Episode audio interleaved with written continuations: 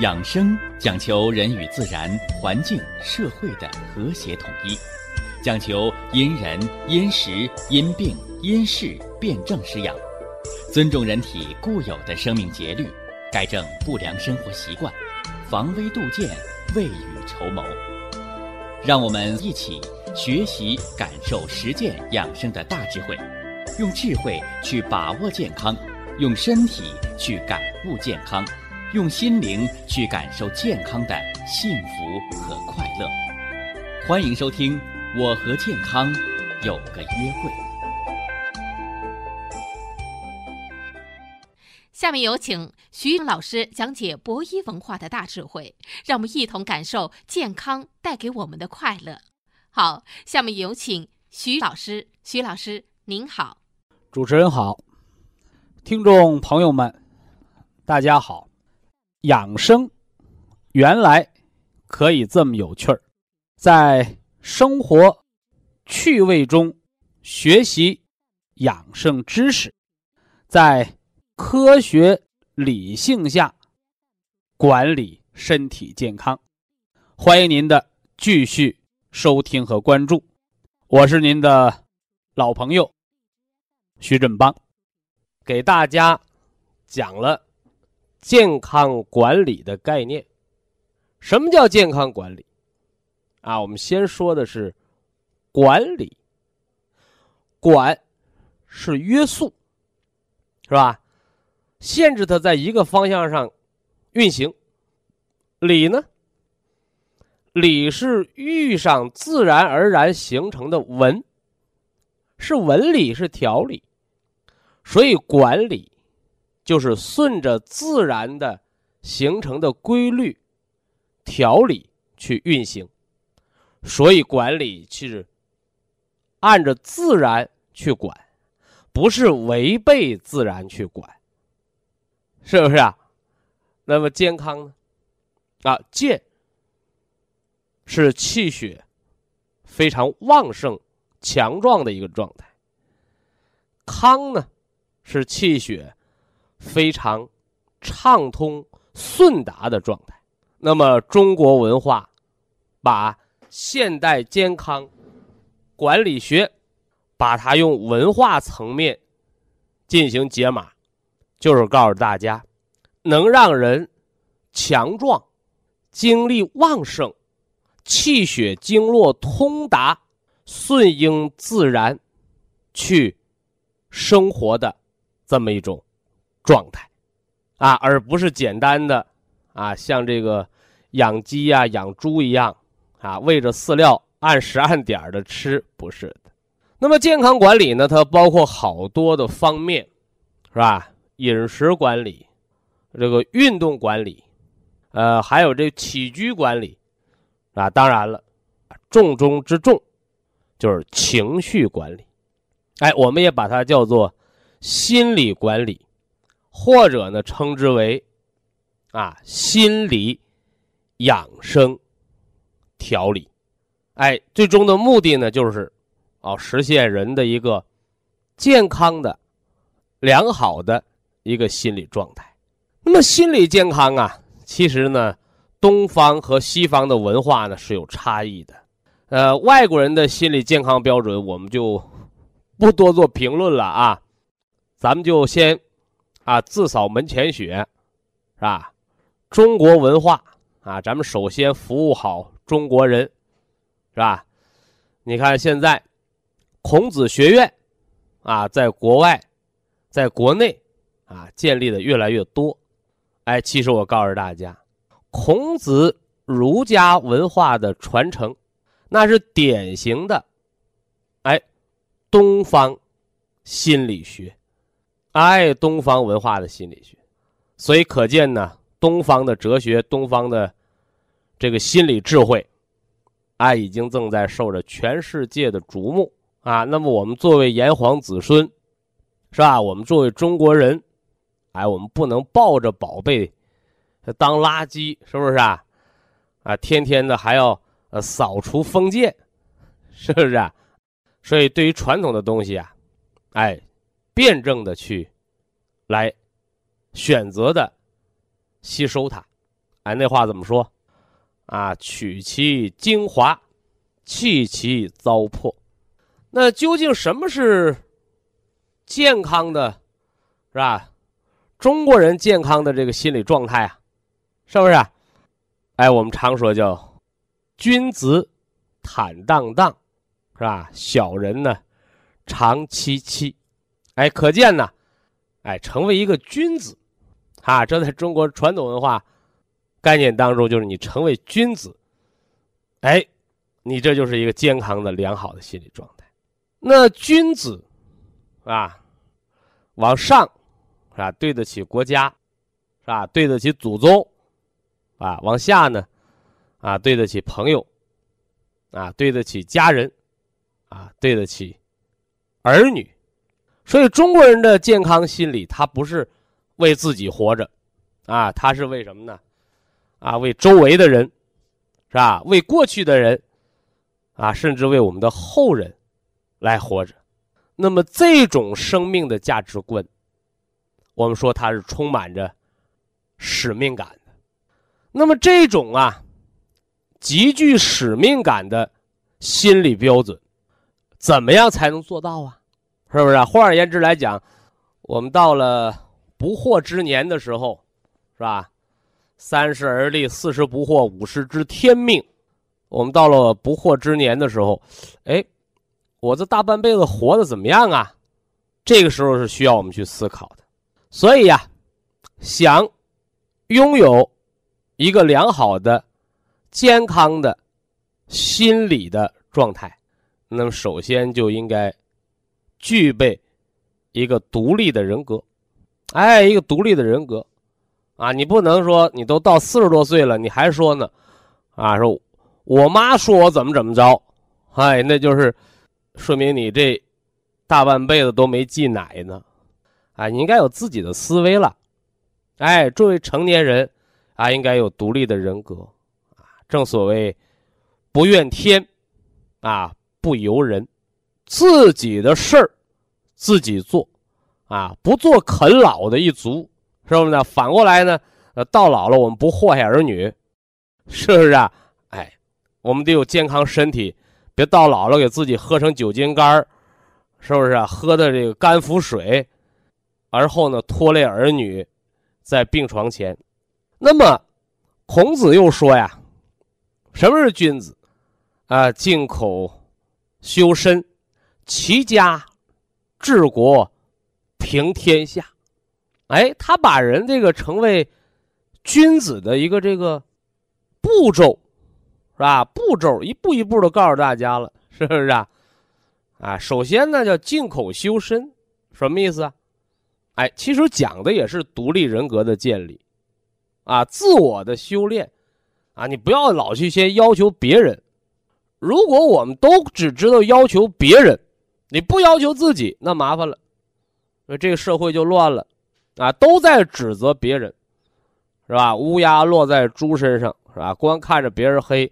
从来不看自己黑，那麻烦了，哎，所以说你看，中国人的这个哲学，中国人的这个健康心理啊，哎，他首先讲的是自修，哎，我们先把自己啊修炼好啊，静口修身，哎，说话说正能量的话，啊，不说小道消息，不说负能量的话，呃，修身，休养生息呀，是吧？去掉身上的坏毛病。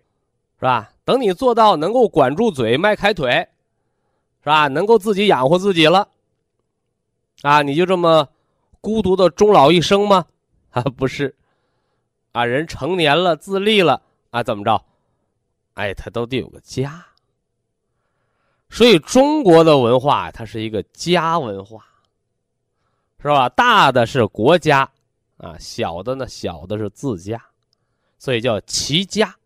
所以说，你看好多呀，这个成功的标准，啊，说你当多大官，啊，赚多大钱，啊，你是多大的英雄，哎，但是，你看啊，中国还有一个成功的标准，啊，年轻人你可能体会不到，哎，等到什么呢？你到了六十岁了，哦，你才会明白，哦，有一个和谐和睦的家庭，是吧？可能你没有太多的钱。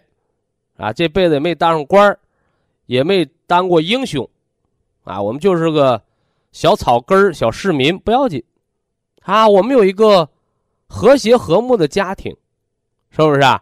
哎，儿孙满堂，是不是啊？父父慈子孝，其实更多的人，我们还都应该有这样的平凡的人生的，是不是啊？哎，磨砖成不了镜。啊，你青铜磨一磨，能磨成铜镜；你拿个砖块磨，磨不了镜子。磨来磨去还是个砖块，是不是？哎，那至于治国平天下，哦，那是人人治世，是吧？哎，你有大能耐的人，你有大造化的人，哎，你去做的事情，是不是？啊？那外国人说不想当将军的士兵不是好士兵，那所有的士兵都想当将军。那谁当兵啊？哎，所以这就是一个中国人的智慧的平和。那么回到现在的现实生活当中啊，刚才说的是我们的先辈追求的啊，人的这个君子啊，成为君子的道路啊，静口修身，齐家治国平天下，是吧？穷穷则独善其身，是吧？达达则兼济天下，啊，这是我们的使命感。是吧？你说我穷的都揭不开锅了，你把家里锅又砸碎了，完了把这钱捐希望小学去了，是吧？你说人家小学缺你这个砸碎了锅的钱吗？哎，所以叫穷则独善其身，哎，你先自立，你先把自己活好了啊，你有能耐，哎，你有那个余份了，哦，你给国家给社会做点贡献，哎，我们说你慈善，是不是啊？哎，所以说。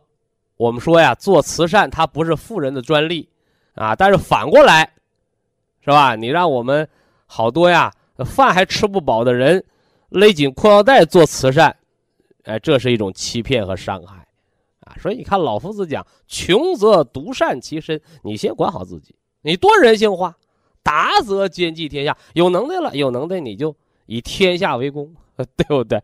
哎，所以呀，一个人，啊，一个人。从自立，我自己能养活自己，我不伸手往别人要钱，是不是？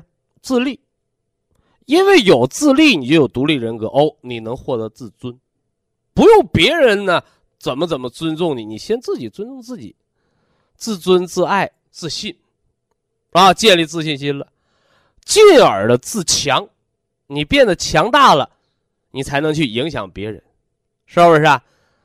哎，你弄个乞丐。给人家讲这个怎么赚钱，有人听你的吗？所以说，你看那个电视上啊、网络上啊，你看那些什么论坛呢？哎，都是些什么呢？哎，大富豪啊，成功的企业家，他给你分享成功经验啊。没有哪个乞丐，我给你分享一下啊，我是怎么败家，呃，败成这个这个乞丐的，没有这个。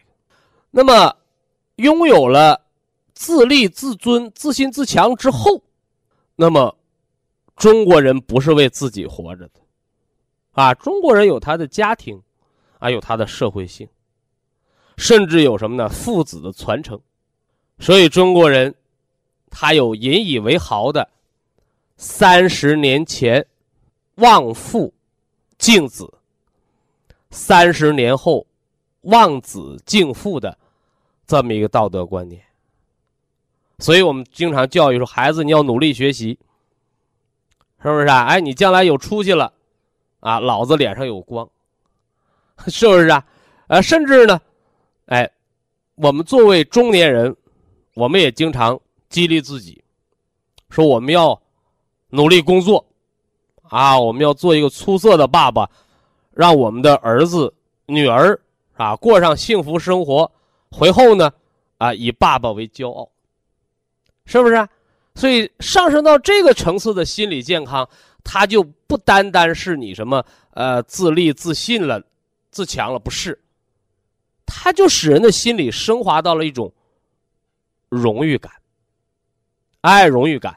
所以当人到了这种荣誉感、这种骄傲自豪的这种感觉的时候，我告诉你，那你的心理健康就达到了一个很高的升华。哎，这是中国人。我们心理健康，我们把它化繁为简，是吧？让大家知道了我们心理健康的历程。但是只知道这些还是不够的，是不是？还是不够的。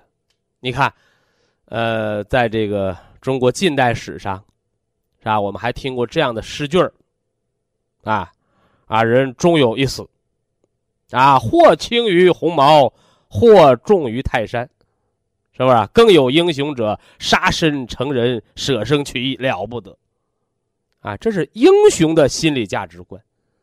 是不是？但现在在和平年代，你还跟他讲，啊，你这个想死的是轻于鸿毛啊，还是死的重于泰山呢？你没有这样的社会经历，是吧？所以现代人，你告诉他什么？你告诉他就得是，我们要无疾而终，啊，不是被病痛折磨的承受不了了，了却一生，不是。所以平平淡淡的生活，啊，所以和谐社会你就有和谐社会的面对生死的这种啊世界观。人终有一死，其实好多人开始不理解，说人这个健康节目都说长命百岁，都说活一百二十岁，怎么你徐老师节目当中经常提这个字啊？我跟大家讲啊，生活当中就是这样，你怕什么来什么，对不对？哎，说破无毒，人有生就有死，谁都不可否认的，是吧？关键是你怎么去面对它，你是在痛苦当中去面对它，你还是，哎，就像做梦一样、睡觉一样，没有痛苦的把它结束了呢？哎，所以说来说去，情绪管理，它是要建立一种正确的心理观。那么与此同时，你正确的、健康的这种心理状态的建立，你还得啊低头看看自己的腿脚，是不是啊？哎，早晨时候起床活动活动自己胳膊腿儿，这些能让你快乐吗？哎，换而言之来讲，物质是第一性的，虽然人的心理影响着我们的身体，但是良好的。生理的健康基础，它才能让我们的心理能更积极、更主动的去向着阳光的方向去发展。所以呀，在我们的健康节目当中，我最早就给大家讲了，讲了我们的一个特色养生的健康管理的五好老人的一个评判标准，是吧？哪五好啊？啊，我们不是说你得病还是不得病。我们放下这个病的概念不说，吃得好，睡得香，走得动，是吧？你能吃能睡能排，首先证明你是个活着不错的人，没痛苦，啊，吃吃不进去，拉拉不出来，是吧？睡睡不着，你说你有功夫快乐吗？你有功夫去想这个什么齐家治国平天下？你有功夫去想我工作要给别人带来骄傲吗？你还是先把你大便搞通了吧，对不对？哎，所以活着的最基本的标准，吃得好，睡得香，走得动。啊，而后呢，而我们实现了身心的愉快，啊，排泄的畅通。所以这是心理和生理的相互影响。那么当然了，这个心理情绪的管理，它不是简单的我喊个口号。我心里就健康了，不是？我们还要知道它这里边的关联。就像有好多朋友问我，是吧？说徐老师啊，我也不想生气呀，是吧？有时候我发完脾气我就后悔啊，是不是？那我告诉他了，我说你这生气呀，有它的物质基础啊。说什么生？什么叫生气的物质基础啊？哎，我就给大家讲过一个科学实验。是不是？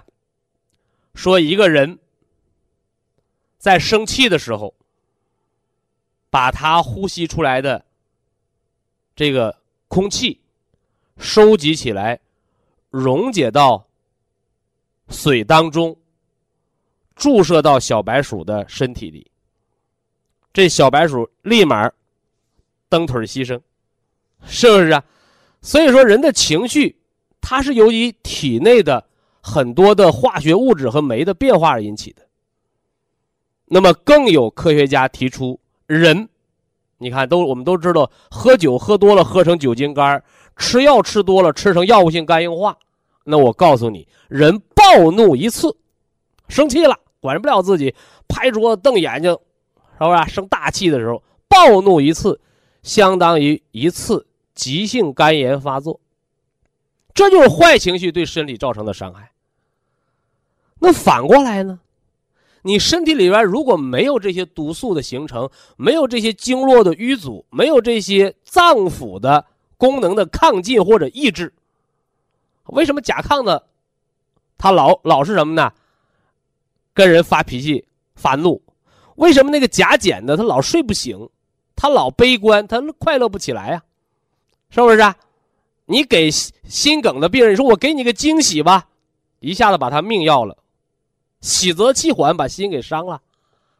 所以在这儿告诉大家，情绪影响着我们身体的功能，包括体内的化学成分的变化。反之，你体内的这些脏腑功能的优劣，以及你体内化学物质的良性的运转和毒性恶性的堆积。它都会造成你情绪的变化，所以这里就成了什么呢？阴阳互根的道理。啊，阴阳互根的道理。你包括现在恶性疾病越来越多，啊，有时候我们就思考，是吧？是环境恶化了让恶性疾病多了，还是体内的恶性环境让我们产生了恶性情绪？恶性情绪呢，又助长了恶性环境变化的波澜。其实这里都是相辅相成的。那当我们明白了这个道理之后，哦，那就不难理解我们心理养生，是吧？情绪管理对身体的影响。啊，千万不要一刀切啊！说我们听着徐老师节目。是吧？甚至我们听一听相声，我们哈哈一笑，体内的血压就正常了，哈哈，血糖也好了。它不是的，但是它可以促进体内的内环境改变。反之呢，你再用外界的什么药物啊，甚至保健品呐，啊，甚至更多的医疗手段，把体内的一些不和谐的因素化解掉之后，它反作用于。也会影响你的情绪，所以呀，真正的健康是什么呢？两条腿走路，是硬件和软件的共同建立。所以我们今天给大家讲的情绪管理，就是让我们更多的听众朋友建立起来对情绪、心理影响健康的一个基础认识。我们不夸大它，但我们绝对不要忽视了。心理健康对整个生命健康的重要意义之所在。以下是广告时间。博一堂温馨提示：保健品只能起到保健作用，辅助调养；保健品不能代替药物，药物不能当做保健品长期误服。情绪管理对健康的。重要意义。那么，人的情绪是吧？喜怒哀乐、爱恨情仇，它是如何产生的呢？它又和我们的脏腑虚实有着怎样密不可分的关联呢？哎，那么今天咱们就。引经据典，是不是啊？哎，看看中国养生巨著是吧？《黄帝内经》当中是怎样论述人的情志与五脏之间的关联？读整整的一部《黄帝内经》，这时间来不及。哎，但是呢，给大家读一段哎，《黄帝内经·灵枢·本神》当中的这么一段边读边给大家解释。哎，这样一来呢，当我们身体有什么不良情绪的时候，我们就不会简单的认为哦，呃，就是我心情不好，是不是？啊而要由表及里，由浅入深的。哦，我们看看是不是我们的五脏啊出现了什么问题？我们该如何的去调整它？哎，帮助我们身体啊度过一个小难关。呃，开始这个《黄帝内经》原文朗读之前啊，呃，先给大家解释咱们中医的一个基础啊，一样基础知识：虚实，是吧？虚实表里，表里我就不说了，是不是啊？哎，表就是外边能看见的，里呢？哦，里是里边你看不见的。表我们可以表现为外在的情绪。哦，里呢？啊，里边是不是脏腑的失调啊？关键是“虚实”二字。生活当中我们常用到，啊，说这人呢身体太虚，怎么着啊？体弱风寒袭，你身体虚呀。你防御力就低哦，就容易感受风寒，容易得病。哎，这大家比较容易理解。那么还有一个实啊，啊，说这个人呢得了实病，啊，不是虚病。实是什么意思？哎，感兴趣的朋友可以把这个字写到本子上啊。实指的不是人，而是病邪。是不是啊？哦，你比如说，胃有实火，啥意思？啊，不是你这个身体虚而产生的火，而是你什么呢？过食辛辣，或者你正着了一个大急，或者你最近呢很焦虑，结果呢大便秘结，口生恶臭。所以当有实火的时候怎么办呢？哦。我们就得用泻火的方法。哎，不少人直接跑到中医院，啊，什么是呃大黄啊、黄连呢？这就开始泻下跑肚拉稀，是不是？啊，从食补上我给大家讲过哦，吃一些寒性的水果，啊，饭后吃个苹果，或者饭后吃个什么呢？香蕉。哎，这些寒性的水果治胃的实火。是不是啊？哎，寒则温之，啊，那么热呢？热则泻之，哎，这就是中医的一个阴阳平衡。啊，为什么要把这个虚实给大家说明白啊？因为人有虚要补，病有实要泻，是不是啊？而不是说你这个人体怎么实了，这人长不实诚啊，而是有实邪，外界的病邪来攻击你。所以呀，哎，中医养生是吧？中医治病讲究的是什么呢？哎，驱邪扶正。扶正，扶正就是补虚；驱邪，驱邪就是泻实、克实。哎，所以呀，这是敌是友，您要分清了。哎，那老话怎么说了？啊，不分阴阳，不明虚实，啊，伸手便错，啊，是不是？好了啊，下面咱们就言归正传，啊，我们先来说这个肝脏啊，《黄帝内经》的原文：肝藏血，血舍魂，肝气虚。则恐，实则怒。我一句一句的给大家来解释。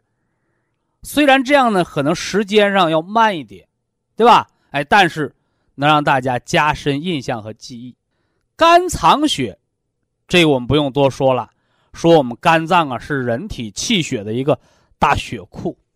血舍魂，哎，这块大家要注意啊，这是一个倒装句儿，啥意思啊？说明人的那个魂以血为舍。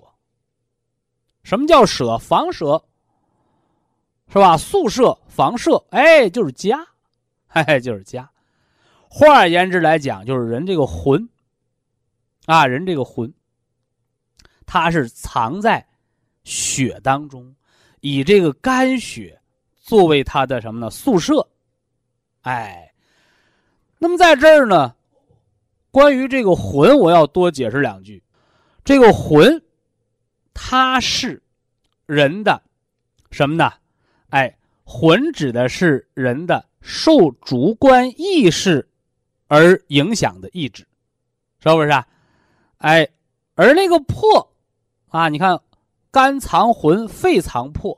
是吧？我们经常说哦，呃，哪个哪个人啊，那个魂儿啊，是不是被谁勾走了？是吧？谈恋爱了，是吧？相中哪个美女了？啊，整天魂不守舍啊，做什么事漫不经心，什么呢？哎，动了情，动了心意，主观上主观思想的行为。所以中医说肝藏血，肝是将军之官，啥意思？啊，你有什么想法了？哎，你那个心一动，哎，你那个魂它就动了。那魄呢，是吧？你看魂受主观意识影响，魄不是的，魄力，是吧？我给大家老早就讲过人的魄力，啊，什么叫魄力啊？它是依存于人的身体而存在的人的一个生物本能的能力，所以这个人呢特别有魄力，啊，说话呀铿锵有力，做什么事儿啊一马就拍板你这人有魄力。你反过来，你说这人呐，说话磨磨唧唧的，是不是啊？啊，说两句话，走两步道就喘的不止。他做什么事瞻前顾后，他没魄力。为什么呢？因为他身体本身肺就弱，肺是藏魄的。你那个肺气弱，人做什么事没魄。啊，你包括民间、坊间，呃，说形容一个人，说这个人三棍子打不出个屁来。说的这人就是肺魄不足，不用说到厕所也是个便秘的主，是不是啊？哎，呃，这个我们不细说了啊，咱们接着往下来。肝气虚则恐，实则怒。什么是虚？我给大家讲过了，是人的本身，是人的五脏之虚，它不是病邪，病邪是外物。是不是啊？哎，内脏呢，是它的内因，是吧？所以，当人的肝血虚的时候，食疗吃什么来着？啊，当归生姜羊肉汤，啊，什么人适合吃啊？啊，这个人呢，胆小，啊，容易受惊吓，啊，老害怕，是吧？当你生活当中出现这个毛病的时候，哎，我为什么老容易受惊吓呀？啊，谁手机一响，门铃一响，我怎么害怕呀？是不是？怎么才能把你胆儿练大一点呢？哎，告诉你，肝气虚则恐。还有朋友说不对，啊，我听哪个中医大夫说，说人呢经常容易受惊吓是肾虚，补补肾就好了。这记住啊，是肝气虚则恐。那为什么通过补肾，那肝气虚能好呢？哎，虚则补其母嘛，是不是？虚则补其母，啊，就像你放学，是吧？孩子放学回家了，那爷爷奶奶说：“哎呀，我给你做点好吃的吧。”啊，你是光紧着孩子一个人吃吗？啊，说给孩子做好吃的，我告诉你，这一家人都沾了光了，是不是啊？哎，所以虚则补其母的道理在这儿，啊，所以人容易恐。容易有恐惧，是肝气虚了。你可以补肝血，是吧？我刚说了，当归生姜羊肉汤，是吧？我吃点天麻啊，这都可以补。那么回过头来，我们通过补肾精的方式啊，我们做做提肛操，是不是啊？哎，做做吞津咽液法，你这个肾精足，哎，你自然而然虚则补其母，这母亲吃饱了。孩子有奶喝，哎，这肝气、肝血也就补上来了。实则怒。哎，这块我要重点给大家解释，肝实不是说你那个肝脏长实了，是不是啊？就像我们现在常见的临床症状啊，说什么肝纤维化、肝硬化，是不是啊？还有那个病毒性的肝损害，是吧？啥意思？不是你肝自己出了什么毛病，而是肝受人了迫害。是吧？你酒精肝那是酒精中毒，你那个病毒肝那是病毒伤害，是不是啊？哎，脂肪肝是被脂肪包扰，哎，这就是肝脏受了湿邪了。那怎么办呢？哦，实则泻之。你看传统中医，哎，你对肝的湿邪，他用活血化瘀的方法，啊，什么丹参呢、青皮呀。啊，后来这个在台湾，呃，在这个日本，他们发现哦，姜黄，哎，姜黄的疏肝利胆的作用，是吧？肝脏有湿邪，我们通过疏泄肝胆，把这病邪给他赶走，哎，这叫邪实则泻之，是吧？所以有人就问我了，徐老师，我经常爱发脾气，啊，什么事沾火就着。啊，发完火我也后悔，怎么办？我告诉你，你肝脏有实火，啊，怎么办？哦，我们青皮啊、丹参、姜黄，哦，用这类药疗或者食疗，是不是啊？或者哎，我们是不是学点方法？我教过大家撒气筒，什么叫撒气筒？啊，肝胆经的点穴按摩法，行间太冲二穴，是不是啊？然后包括我们给大家讲过磁，啊，地球是个大磁场，是不是啊？所以指南针能指南北，宇宙也是个大磁场，这叫万有引力，是吧？而这磁本身它属于良性的，是不是啊？磁可以化瘀，啊，传统的磁石的方法，啊，是不是可以来把这个实火给它缓一缓？是吧？这是关于这个肝脏，它的虚实和人的情志的关系。记住了啊！我们经常啊容易恐惧害怕哦，你那是肝血亏，要补肝血，啊。反过头来呢，哦，这人呢经常生气，是吧？动不动就发怒，哎，那是肝受实邪了。肝内有实火了，应该用通利肝胆、清泻的方法。哎，这就辨明了虚实了。好了啊，呃，这是肝脏。接着往下来说啊，《黄帝内经》原文：脾藏营，营舍易，脾气虚则四肢不用。五脏不安，实则腑脏经搜不利。啊，咱们先说这头半段啊，脾藏营。哎，我一说营，我给大家讲过营养学，是不是啊？《说文解字》上说，啊，合理吸收为营，是吧？有效吸收为营。合理利用为养，哎，这是中国传统的啊文化营养的概念。那么脾藏营什么意思？哎，就是营血，是吧？那营血给它落到咱们现实上能看到的物质，那就是肉呗。哎，说你看这人长得多好，细皮嫩肉的，哎，这说明这人脾好。我说你看这人不行，黄皮拉瘦的。是不是啊？你看中医把黄症，哎，说的就是现代医学的贫血症，是吧？你营血不足，那你就是黄症贫血，是不是？反过来呢，赢的太多了，赢的太多了，营养过剩了，糖尿病、脂肪肝了，是不是啊？营之过了火，它就成了痰湿了，啊。那么人的脾脏主营。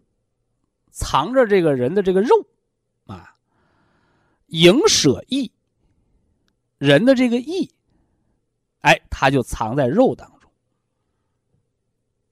那脾虚，当你脾气虚的时候，人在情志上有什么表现呢？哎，四肢不用，五脏不安。你脾虚不虚，就看这人腿脚啊懒不懒。哎呀，我不愿意动，啊，这人特别的懒散散漫，不用说，这人脾虚。这叫白天不愿意动，哎，晚上呢？晚上在床上啊翻床打把式。这是北方普通话啊，好多人听不懂，啊，给南方朋友咱们讲讲啊，说那小孩儿。睡觉啊，踹背，啊，甚至呢，经常啊，睡睡觉就搁床上折到地下了，甚至那孩子睡觉啊，踹大人，啊，睡睡觉，脑袋瓜跑床尾去了，人整个折个。哎，告诉大家啊，这就叫五脏不安，啊，五脏不安，是吧？那当然了，是吧？那对成年人来讲，他就睡不好觉了。啊，五脏不安则生心烦嘛。哎，所以什么是脾虚呀？啊，脾虚不光是你胳膊腿没劲儿，是不是？大脑瓜小细脖是吧？胳膊腿没劲儿。二则呢是晚上睡得不好，睡完了不解乏，睡觉的时候瞎折腾。哎，所以有家长问我啊，说说我们那孩子呀，干吃不长肉，啊，睡觉呢还老踹背。啊，甚至晚上还容易哭闹哦。我说你给他健健脾，是吧？呃，枸杞山药小米粥，是吧？还有那儿科，是不是吃点山楂丸健脾利湿？哎，关键是脾虚的孩子甭吃的太好了。啊，现在好多孩子呀，他生下来呀脾不虚，结果呢都是家长给喂虚了，爱吃啥就盯一个吃。孩子不懂事大人也不懂事所以呀，用之过度，把这脾就用虚了，啊，特别有的孩子，啊，只吃肉不吃菜，你看这就是毛病，是不是啊？哎，人不是狼啊，是吧？人是杂食动物，五谷杂粮叫主食啊，哎，所以好多脾虚都跟饮食结构有关，呃，但是它不是。治脾虚，它不是砂锅捣蒜一锤子买卖啊，是吧？人的五脏，你不能说上来一个急刹车，上来一个急拐弯儿是吧？打上一针就灵，吃上药一对就好，没有。所以中医呀，他讲，你慢慢的坏的习惯形成的疾病，你就慢慢的调理去改变它。所以好多人呢，他不懂中医的，他老来跟我辩论。啊，中医慢，西医快。我说中医是当快则快，是吧？扎针点穴，啊，一针灵啊，马上不疼。你说它慢吗？不慢，是吧？脑中风十宣放血，是吧？防止脑出血加重，预防中风发作。你打针，还得把那一瓶的液体输进去吧？是不是？我们这儿十宣放血，拿针一挑一扎血，淤血紫血挤出来。人血压立马降下来，你说慢吗？不慢呐，是吧？所以叫当快则快，当慢则慢。你调理脾胃，是吧？今天给你吃一副药，原来你不吃东西，回家第二天吃个烧鸡，你那是治病吗？你那是绕人命。哎，所以慢，是它顺应自然变化的规律，是不是？所以呀，脾虚。则四肢不用，五脏不安。哎，要用健脾的方法。健脾一个是饮食调整，二一个叫运动。因为脾主肉啊，是吧？你一身懒肉，老不动弹，那脾自然而然它就不调达，是不是？你包括现在好多人减肥，是不是啊？什么叫减肥啊？减肥就是把你营养过剩，其实过剩也是不良，啊，过剩也是不良。哎，要把你过多的这些痰湿把它化掉，怎么办？走走路，健一健脾，饮食上少荤多素。哎，平时呢，哎，心情愉快，是不是啊？你不然的话，你老不动，你还拼命吃，你心情再不愉快，脾阻思越思虑，你越钻牛角尖儿，那你这就恶性肥胖，那成严重的疾病啊。这是脾虚健脾的方法。那么健脾有没有虚则补其母的方法呀？当然有啊。脾脏五行属土，是吧？谁是脾的母亲呢？啊，哦，心五行属火，火可生土。哎，所以呀，啊，有一个愉快的心情，啊，你看，你高高兴兴吃顿饭，你运化成什么样？是吧？你打着电话吃饭，是不是啊？甚至你心事重重的吃饭。你为什么食古不化，吃什么拉什么呢？啊，所以那个慢性结肠炎的人，他不是你吃的东西有问题，是你吃饭的时候，你那个心意在不在？哎，所以人吃什么和人带着什么心情去吃，你看这是两个层次的东西。但是好多人还在跟我讲哦，人的饮食结构重要。我告诉大家，现今社会，中国已经全面实现了温饱。啊，所以呀，饿不死的时候，人带着某种心情去吃东西，和健康是息息相关的。这是脾虚。实呢，脾实则腹脏经搜不利。啊，腹胀不用讲，胀肚啊，啊，吃多了它就胀呗，是吧？这是病邪，是吧？那么脾实还有什么特点呢？叫经搜不利，是吧？这经，这里边当通假啊，指的是什么呢？哎，三点水那个静，哎，就指的大便，也就是说，腹胀二便不利，啊，二便不利。什么叫不利？就是不通利。什么叫不通利？说人中风，言语不利，说话结结巴巴。哦，放到这儿，他们是一个意思，就是大便一次拉不完，是不是啊？拉完了还有。人家一天一遍两遍解决问题了，好，他造七八遍，这回大家对上号了，是不是啊？哎，脾虚则四肢不用，五脏不安。实呢，实就是腹胀啊，经搜不利；虚则补脾，实呢，实则泻其子。啊，哎，看看是不是有肺火呀？是不是啊？是不是脾有湿热？是不是你乱吃东西把脾给吃坏了？哎，虚则补之，实则泻之。非常感谢徐正邦老师的精彩讲解。下面有请打通热线的朋友，这位朋友您好。您好。哎，您好，徐老师，能和您通话很高兴。嗯。我是临沂的听那个用户，山东而且我今年三十八，对我今年三十八岁。反正我是有很多年的妇科毛病。那今天我就长话短说，跟你那个说说情况。呃，这个毛病是咋来的？呃，我是凉上来的，还是劳累来的，还是你的脾脏不好、湿气过重？它得有原因呢。哦，反正是有多方面的原因。我主要是很多年了哈，肚子老是胀，嗯，时轻时重，尤其月经前胀。是那个天山雪莲。你妇科病没发病的时候，你就吃两包，晚上两包，你用那个虫草酒啊冲服也行，没有虫草酒，你家里边有粮食酒，你加点高粱酒冲服也行。你有妇科病炎症、瘙痒、带下症期间，你中午加上两包，按四包的量来用。哎，女性妇科炎症脾湿所致。特别你这胀的、寒痛的，你就吃天山雪莲就对了。天山雪莲我吃着，我就想跟你讲讲，我不仅肚子胀吧，而且我腰疼，还有我那生孩子的时候剖腹产，三年以后伤口疼，只要来月经之后它就疼，月经干净之后它就好了。所以还有那个怕冷，只要有痛，扇风扇就是，皆为不通。嗯，哎，只要有这个疼痛，皆为瘀阻不通。下次疼的时候，可以吃三七粉或米汤的止血方，因为止血方兼有化瘀之功。另外呢，在行经期后、非生理期、非月经期，你这样的顽固妇科炎症，可以采取艾条隔姜灸的方法。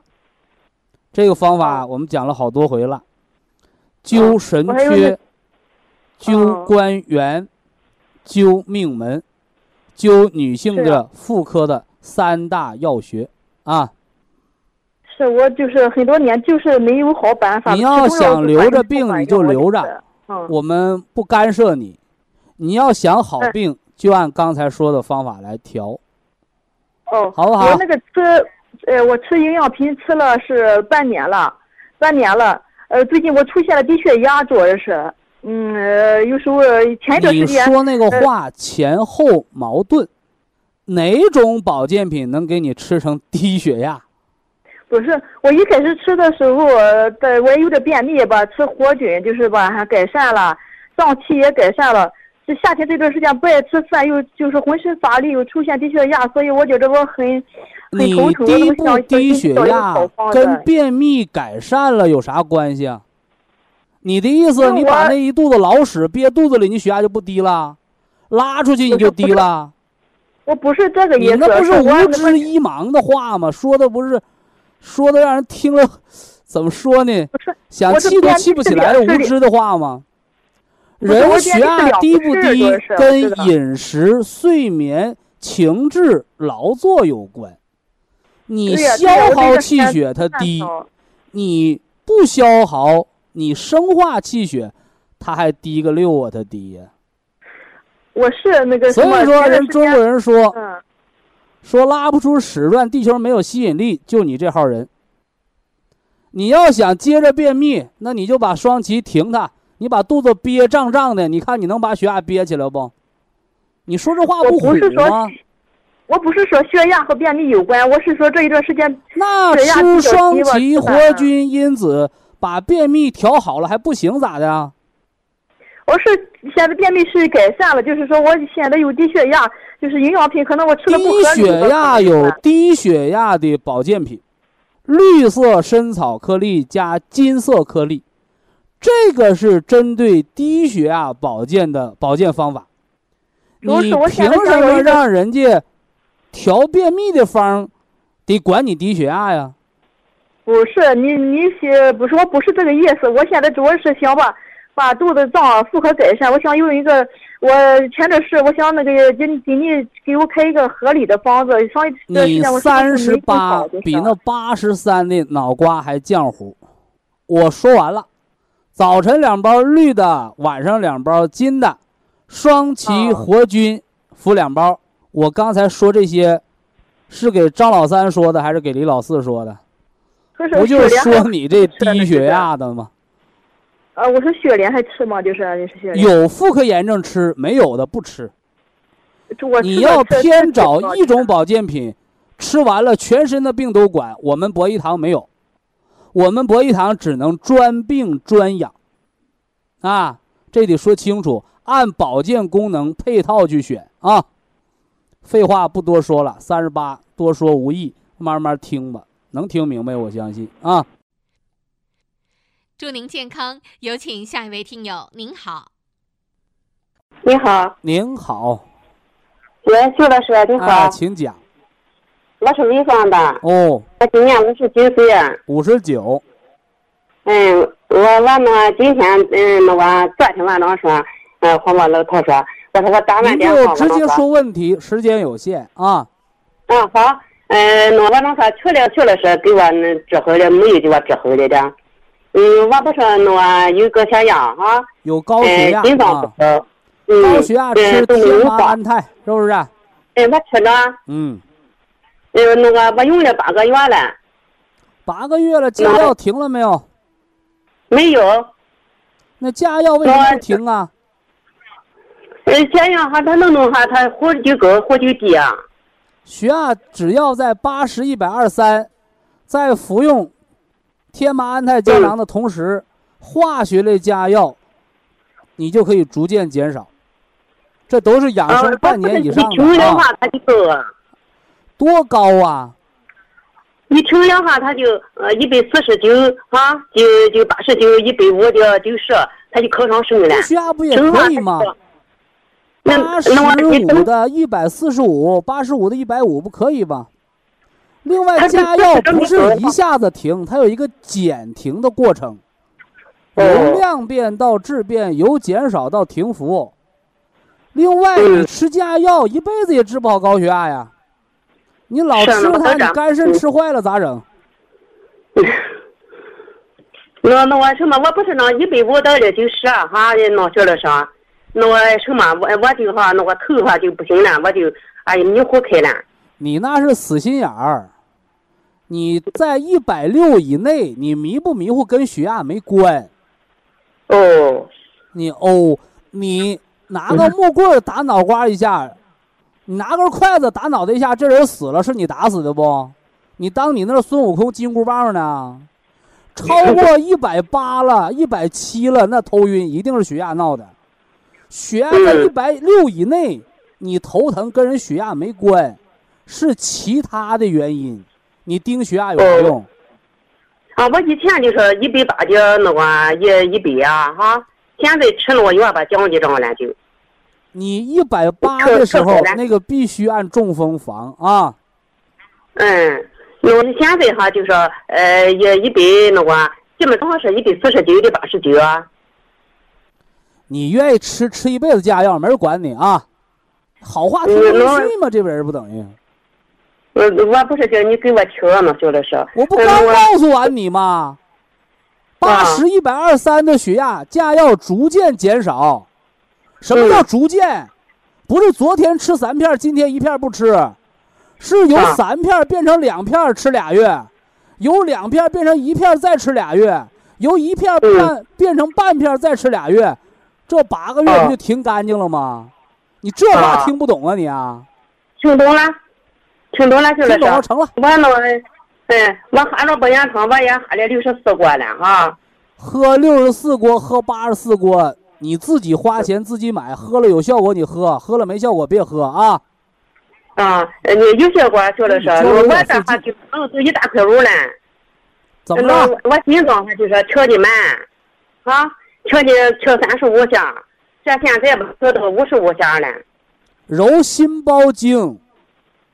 嗯。必须把心率揉到六十次往上。啊。你那三十五次不跳了，小命就没了。低过四十都得装起搏器，你跳三十五次，离命离命就不远了。啊，他是哪叫我装起搏器了？我没装，我不听你的电话。你不装的话，你老三十五你就活不了了。你现在高于四十了，有机会能活了。另外，你心脏跳那么慢，脑供血能足吗？你还在那降压呢？你越吃降压药，心脏跳的越慢。你自己看说明书去啊。